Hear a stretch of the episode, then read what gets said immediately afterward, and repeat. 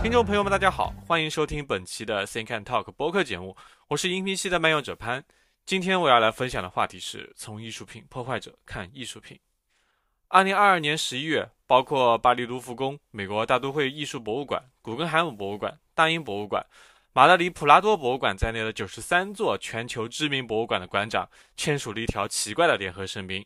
警告气候活动家，破坏行为正在将艺术品置于危机之中。也就是说，这些气候环境保护组织似乎用自己的行为向这些博物馆们证明了自己的危险性。那么，他们究竟都做了些什么呢？让我们把时间拨回到二零二二年的十月十四日，两名属于 Just Stop Oil，也就是停止石油组织的年轻人，在伦敦国家美术博物馆向荷兰画家梵高著名的绘画作品《向日葵泼洒番茄汤》。同时，他们还将自己的手指头粘在了呃博物馆画框下方的墙壁上，让自己有更长的时间去高呼自己的价值口号。因为这样子，保安就不能把他们轻易赶出去了，而且把沾满胶水的人手从博物馆的墙上扯下来也挺不容易的。那么他们的主张是什么呢？就是一句话：多重视重视环保问题吧，而不是去关注一幅画。我们的星球和人民更需要关注。还好，在这场闹剧中，向日葵的表面有玻璃层的保护，并没有受到伤害。经过五个小时的抢修后呢，绘画就回归展览了。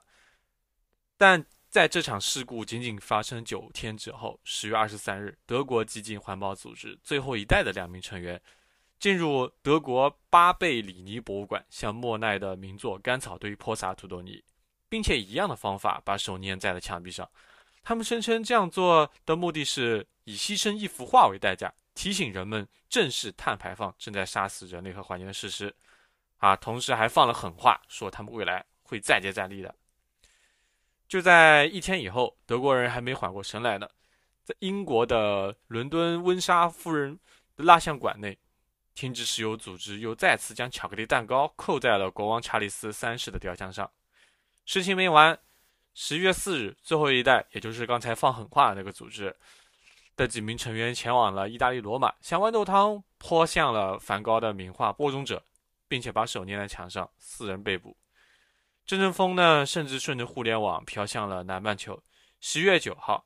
正在澳大利亚展出的安迪沃霍尔的著名丝网印刷作品《金宝汤罐头》遭到涂鸦，凶手是两名来自澳大利亚停止化石燃料补贴组织的成员。从十月底到十一月初，在法国巴黎、荷兰海牙均有啊发生这个艺术品被破坏的事件，呃，直到九十三家博物馆发布了联合声明，这一切才逐渐平息。无论是停止石油还是最后一代，他们的目的无非是想通过破坏艺术品来获取注意力，以此倡导自己的主张。这些破坏者的事迹不断在网上发酵，对于他们的声讨也是愈演愈烈。啊，同时呢，对于能源排放啊、碳排放、能源环保的问题呢，也是没有平息的态势，一切都像是陷入了泥潭中一样。某种意义上来说呢，他们的行为也算得逞了。当我们把目光投向更遥远的历史的时候，我们会发现，其实艺术破坏者早就出现了。接下来，我们就来讲讲这些艺术悍匪以及艺术品为什么总会被称为撕票的对象。我们总是会说，艺术品是具有神圣性的，是不能被侵犯的。人类历史上最早的艺术品，往往是用来赞颂神明与统治者的。也就说，神像的建立啊，就是对于神性和权力的传播。人们对于它的破坏，可以被视作是对于神圣不可侵犯性的挑战。公元前三百五十六年，对于希腊以弗所月亮女神庙的破坏，可能是有史以来记录最早的艺术破坏事件。以弗所的月亮女神庙是一座非常宏伟的神殿，在被当时呢被称为是爱琴海最丰饶城邦里面最宏大的庙宇，它也是古希腊最早的庙宇之一。传说光是建造它的过程就用了一百二十年之久。啊，我们先不提建造这座神庙时的各种传说、神话、奇闻异事，我们只需要在公元前三百五十六年七月二十一日的当天深夜里，当地一名叫做黑若斯达特斯的青年。纵火烧掉了整座神庙。惨剧发生之后呢，他马上就被逮捕了。在庭审时，黑若斯达斯特语出惊人，他声称自己烧毁月亮神庙的目的是想通过这种方式名垂青史。为此，他还特意花时间研究了神庙的建筑构造，并且从神庙的顶层的木质结构开始纵火，一举就将整座神庙烧了个精光。呃，以弗所的城邦法庭非常愤怒，不仅判处了黑若斯达斯特斯的死刑，还禁止人们以一切形式传留他的名字，以一切媒介，比方说书籍，留下他的名字，目的就是为了不能让他得逞。但是显然，到了二零二三年，我们还都还能知道他的名字，还真算是名垂青史了。呃，烧毁神庙的事件也发生在公元八至九世纪的东罗马。当时的拜占庭帝国发动了轰轰烈烈的圣像破坏运动，皇帝狄奥多一世禁止一切形式的偶像崇拜，同时也是为了打压财力雄厚的教会在政治上的影响力。而人们呢，将象征基督教的雕塑和教堂的外墙摧毁的面目全非。通过破坏圣像，皇室彰显了其权力，教会的影响力被大幅度的降低，取而代之呢是封建皇权的升级。大量拜占庭早期的艺术品被毁。艺术家流亡到了意大利、罗马等地，他们也成为了后来文艺复兴时期的一部分中坚力量。而在法国大革命时期，愤怒的市民错误的把巴黎圣母院上面是三个犹太国王的雕像认为是历代法国国王的雕像，导致他们纷纷掉到脑脑袋。去年的台北博物馆也出现了一起因人为疏忽的造成清乾隆花卉盘摔碎的事件，引发了对博物馆的全面调查。经查，博物馆内仅是破碎的艺术品就达到二百五十件之巨。这件事情呢，在社会引起了众怒，因为古代文物呢，往往是寄宿着文化与历史的特殊艺术品，是本该妥善保管的物品。对于一个民族来说呢，也是这个神圣不可侵犯的。神圣不可侵犯，至今人们。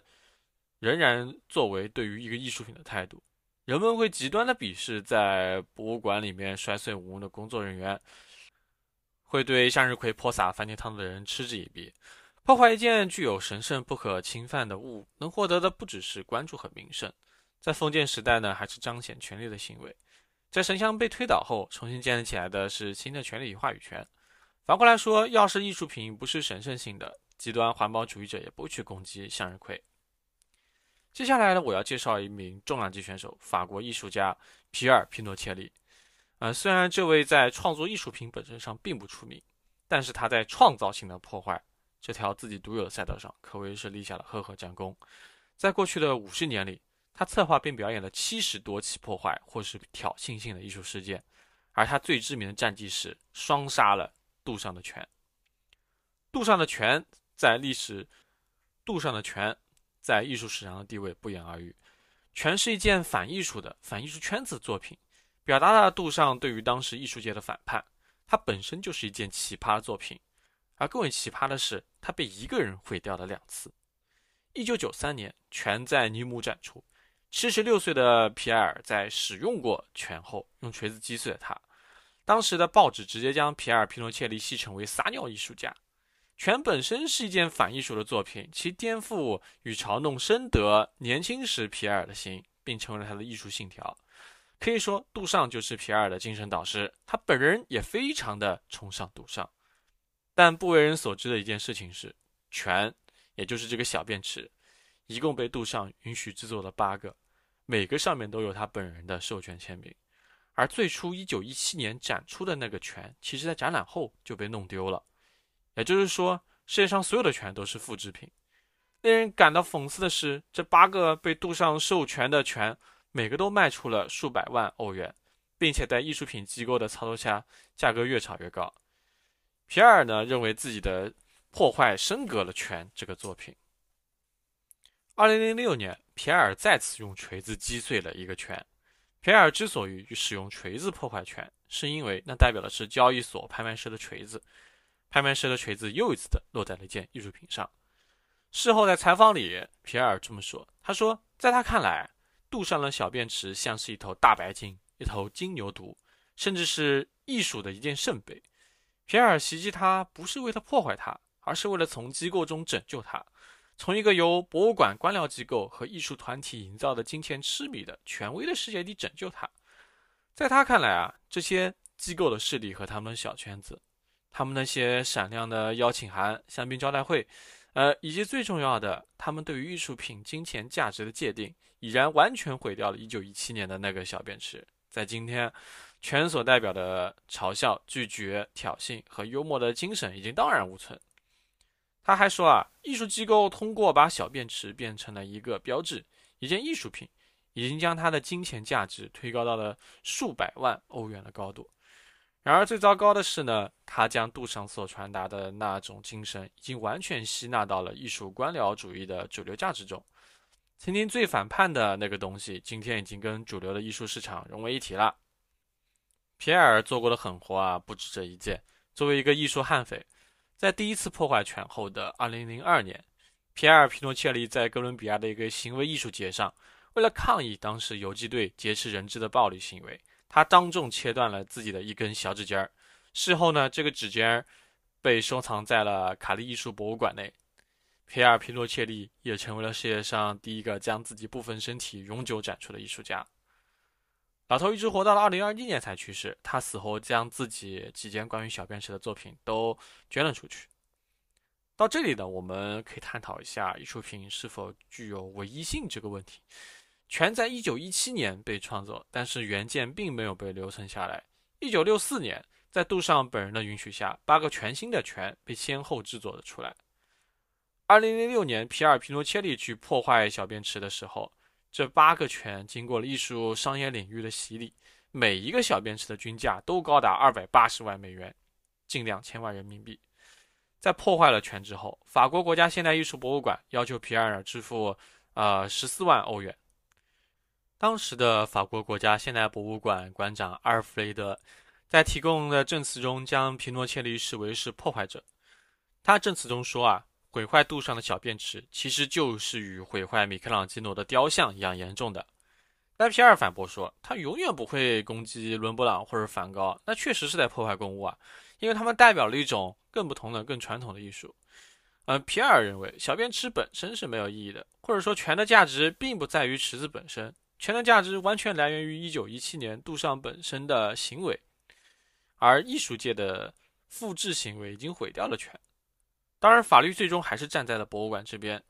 在最后的审判中，皮埃尔获罪数项，总共被判刑呃三个月的监禁。当然，由于岁数已高，缓期执行，以及赔偿二十一万四四千欧元。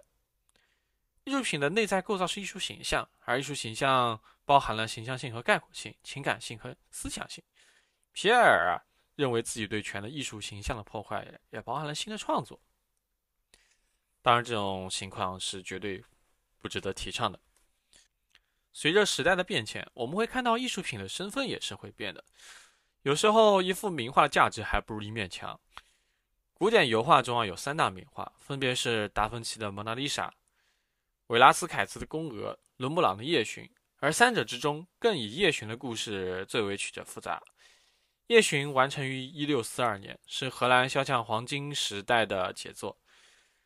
此画为伦勃朗受雇于阿姆斯特丹射手联队为其所做的群体肖像画。叶熊的尺寸呢是三点六三米乘四点三七米，是毫无疑问的大型油画。这张画实际描述的场景是皇家守门在白天举行游行庆典时的场景。而今天之所以被叫做夜巡啊，是因为后世在保管它的过程中，在表面刷上了很多的保护材料，呃，涂了很多的清漆。然后这个材料呢，经过年久变质，颜料逐渐变深，甚至影响到了底下画面的颜色，使整个白天场景现在看起来像是晚上一样，导致我们现在都管它叫做夜巡。但是呢，画面的变色还不是这张画在保存过程中面临最大的问题。一七一五年，这张画要从当地的民兵组织转移到了当地的市政厅，但是由于被移装的那面墙过小。市政厅的工作人员居然脑洞大开，非常聪明，裁掉了其近八分之一的尺寸，在画面上方截掉了一截旗杆，在它左边甚至还裁掉了两个人物，啊，上下左右左右均衡的给它分别裁掉了一部分。在那个时代啊，市政厅的墙比夜巡更重要。然而在今天，夜巡在阿姆斯特丹国家博物馆中有一个专属于自己的展厅，我们能想到的一切布置。从墙面的颜色到灯光的隐藏，到灯光的强度，到周围的画跟它的距离，所有的一切设置都是为了让《夜巡》这张画能够更好的展现在观众面前。在现在这个时代啊，《夜巡》比博物馆更重要。然而，要说哪个艺术品是最受艺术悍匪们喜爱的，那一定是丹麦的小美人鱼。在小美人鱼雕像诞生至今的一百多年内，因为被数次破坏而举世闻名。近年来，几乎每年都有关于破坏它的事情发生。啊，关于对它的破坏呢，维基百科甚至单独设了一个条目，比它自己诞生的那几个条目那几行字都要长。在一九六四年和一九六八年，小美人鱼的头部被砍断、偷切两次。一九八四年，手臂被砍断一次；二零零四年，被人用炸药从底岩石底座上炸入大海后，漂浮到了附近的港口，然后被人发现。二零一七年，被动物保护团体为了抗议政府每年夏季让渔民在丹麦外海的法罗群岛啊猎捕领航鲸，被泼了一身红漆。妇女节的时候呢，又被泼了绿油漆。在反对土耳其加入欧盟的时候呢，又被披上了穆斯林头巾。二零二零年，被反种族主义者在岩石底部基座上用涂鸦涂上了“种族主义鱼 ”（racist fish） 几个大字。在今年三月三日，由于俄乌战争呢陷入泥潭，小美人鱼的岩石底座又被喷上了代表俄罗斯的三色国旗。小美人鱼之所以受过这么多次破坏的一个原因啊，很有趣，它的原本模具还保留着，也就是说，它在被破坏之后能马上复原。艺术品的身份呢，是会随着时代而变化的。比如苏联崩溃后，其原本势力范围内出现了大量列宁雕像被毁的情况。在乌克兰敖德萨时，一座列宁雕像呢，以黑武士的形象幸存下来，甚至有人在里面还买了个 WiFi。结合艺术品的神圣不可侵犯性，我们可以明确看出，对艺术品的破坏行为正是对其身份和现状的冲突。任何艺术品在不同时代都有着不同的身份。啊，这期节目呢，我们聊了几个关于艺术品破坏的故事。说到底，这是一个关于挑战话语权的故事，而艺术品则成为了其中最大的牺牲品。或许那些艺术悍匪们在会对自己想要破坏的东西列个单子，最后发现啊，破坏一幅画或是一座雕像是最有性价比的。就比方说这些环保主主义者，他们选择目标都是有玻璃层保护的画，往上面泼油漆，泼什么？这画本身都不会受到任何伤害，而这些激进主义者本身呢，则只是会被关起来一会儿罚点钱而已。但是他们的行为，他们的话语却传播了整个互联网，是妥妥的悍匪行为，可以说是一种弱者抽刀向更弱者的行为。而艺术品对于人类社会来说啊，从始至终仍然是受人敬仰的一种精神的象征。我是银屏系的漫游者潘。呃，感谢大家收听本期的 Think and Talk 节目，希望大家趁有空多去艺术与博物馆看看，啊，去感受爱而不是破坏。我们下期再见。